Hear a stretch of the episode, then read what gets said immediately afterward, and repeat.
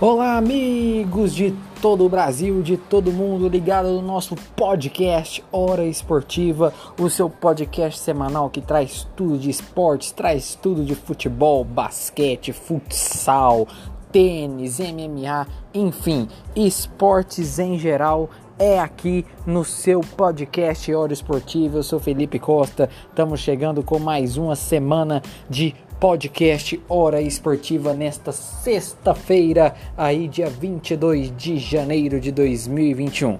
O assunto de hoje é Brasileirão. Brasileirão encerrou a 31ª rodada da competição. Faltam pouquíssimas, né? Seis rodadas apenas, 18 pontos aí em jogo e não tem nada definido. Que Brasileirão maluco! Que brasileirão, né? Que já tivemos vários líderes. Um brasileirão que muitos achavam que o time que estava ganhando corpo começou a cair, zona de rebaixamento também, uma bagunça. Enfim, vamos dar uma passada geral em tudo que aconteceu nesse Brasileirão até agora. No momento hoje, a gente tem Internacional líder absoluto do Brasileirão com 59 pontos, seguido de São Paulo com 57 e Flamengo com 55. Lembrando que após o término da 31ª rodada, na gravação desse podcast que estamos fazendo essa semana, né? Além disso, temos Palmeiras, Grêmio, Atlético Mineiro, todas essas equipes, né? Inter, São Paulo, Flamengo, Atlético Mineiro, Grêmio e Palmeiras ainda tem chances reais de título. O São Paulo, que tinha uma gordurinha, começou a cair, né? Uma derrota atrás da outra, em empates atrás da, do, um atrás do outro, né? O São Paulo aí do Diniz, do Brenner, do Luciano, na minha humilde opinião, acabou, né, tornando a realidade de volta. Eu acredito que o time do São Paulo é muito limitado, tecnicamente, taticamente, não tem uma boa equipe, o tricolor paulista. O Diniz também é um técnico muito limitado, até super valorizado, super estimado demais, né? Conquistou aí uma liderança isolada por muito tempo, até absurda, ganhou a gordurinha, mas depois voltou à realidade, começou a perder jogo, foi até goleado para o Internacional nessa rodada, que assumiu a liderança. Inter e Grêmio são dois cavalos paraguaios, na minha opinião. Né? O Inter hoje lidera, tem o Abel Braga, mas tem um elenco muito fraco. Quando você vê que o Yuri Alberto né? Um garoto de 20 anos de idade que veio da base do Santos, né? Saiu do Santos por não ter oportunidade, faz um hat-trick em cima do São Paulo é que tem alguma coisa muito estranha, seja com o Internacional ou seja com o São Paulo. Então acredito eu que nem Inter e nem Grêmio, focado muito na decisão da Copa do Brasil, o time do Renato Gaúcho, a copeira, até o próprio Renato, até o próprio Grêmio mesmo, sabe que a chance de ganhar alguma coisa esse ano nacionalmente seria né, vencer a Copa do Brasil. Acredito eu aí que o Grêmio e Inter também não ganhará. Posso estar errado, mas são muito cavalos paraguaios. Toda, todo ano, todo brasileirão, toda edição brigam ali na parte de cima da tabela, mas nunca conquistaram esse título desde que começou os pontos corridos. Na minha opinião, o brasileiro está entre Flamengo, Atlético Mineiro, São Paulo e Palmeiras. O Flamengo eu acho muito difícil conquistar esse bicampeonato, né? Venceu duas partidas importantes contra Goiás e Palmeiras, o Palmeiras adversário direto, né? Palmeiras focado muito aí na Libertadores e na Copa do Brasil, mas ambas as duas equipes têm jogos atrasados, né? Então, caso vença esses jogos atrasados, se o Flamengo vencer o Grêmio, que é o seu jogo atrasado, pode sim realmente brigar pelo título.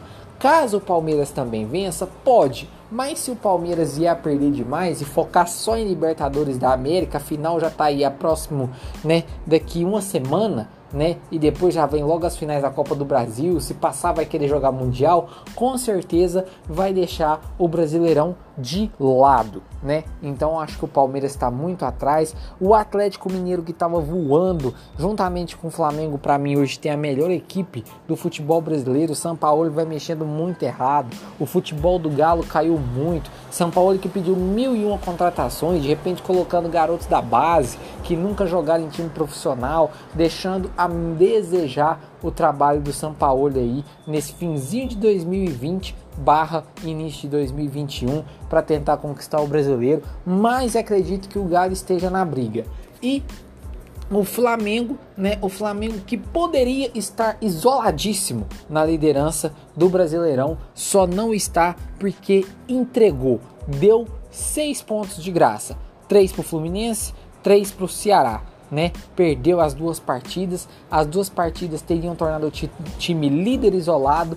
Hoje poderia estar aí com uma taça na mão, mas não aconteceu. Porém, o Flamengo com essa vitória em cima do Goiás bateu em cachorro morto, né? E no Palmeiras, uma vitória importantíssima contra o adversário direto, respira demais, volta para a briga. Então, acredito eu que São Paulo, Flamengo, Atlético Mineiro e um pouquinho Palmeiras, né? A gente vai ter que ver o que o Palmeiras vai fazer. Se perder a Libertadores, pode ter certeza que vai focar muito nesse Brasileirão, né? E principalmente na final da Copa do Brasil. Então, essas quatro equipes para mim, mesmo o Inter sendo líder e o Grêmio também, mas acredito que são muito cavalos paraguaios, tá entre Rio de Janeiro, São Paulo ou Minas esse título brasileiro. Na parte de baixo da tabela, muita bagunça, muita confusão, praticamente Botafogo, Curitiba e Goiás rebaixados. Só que tem aí 10 times brigando por uma vaga para não cair. E Z4 que tá complicado, né? A gente tem Esporte, tem Fortaleza, tem Bahia, tem Vasco, todos esses times brigando para fugir do rebaixamento e é uma vaguinha. E no Z4 tá aquela história assim: perdeu, caiu muita posição, ganhou, subiu muita posição. Tá uma bagunça. Acredito eu que respirando mais um pouco, mas até o Red Bull Bragantino Atlético Goianiense tem que abrir o olho. Tem 18 pontos a ser disputado. Caso as equipes lá de baixo comecem a vencer, até essas duas equipes ainda correm risco. Mas, né, Curitiba, Botafogo, Goiás já praticamente na Série B, já tem que repensar uma temporada nova e essa uma vaguinha, na minha opinião, vai ficar entre Fortaleza, Bahia e Sport. Acredito eu que até o Vasco do Luxemburgo vai conseguir fugir. Na minha opinião, um Brasileirão super atípico por conta de um ano de pandemia, um ano de né, transições de jogadores, um ano de mudanças, um calendário que nunca ninguém tinha visto, né? Então acredito eu que, na minha opinião, o, o, o Brasileirão de 2020/21, né? Aí vai ser aí muito disputado até o final da competição e vai aí e vai aí mostrando o que foi esse ano, um ano atípico e um Brasileirão totalmente atípico. Afinal, quem não lembra, né, das últimas das últimas edições, né, de pontos corridos, sempre que chegava aí nas últimas rodadas, né, de Brasileirão, é, já tinha apenas uma ou duas equipes brigando para ser campeão e, as, e o restante das equipes brigando apenas por vaga em Libertadores, para fugir de rebaixamento ou Copa Sul-Americana. Então, um ano atípico, uma edição atípica e um Brasileirão totalmente atípico. Vamos esperar, vamos esperar para ver o que vai acontecer, né, no final dessa competição e a gente vai voltar aqui falando muito mais disso, muito mais desse Brasileirão 2020/21 que vai ficar marcado para a história como um brasileirão maluco, mas que também promete muito.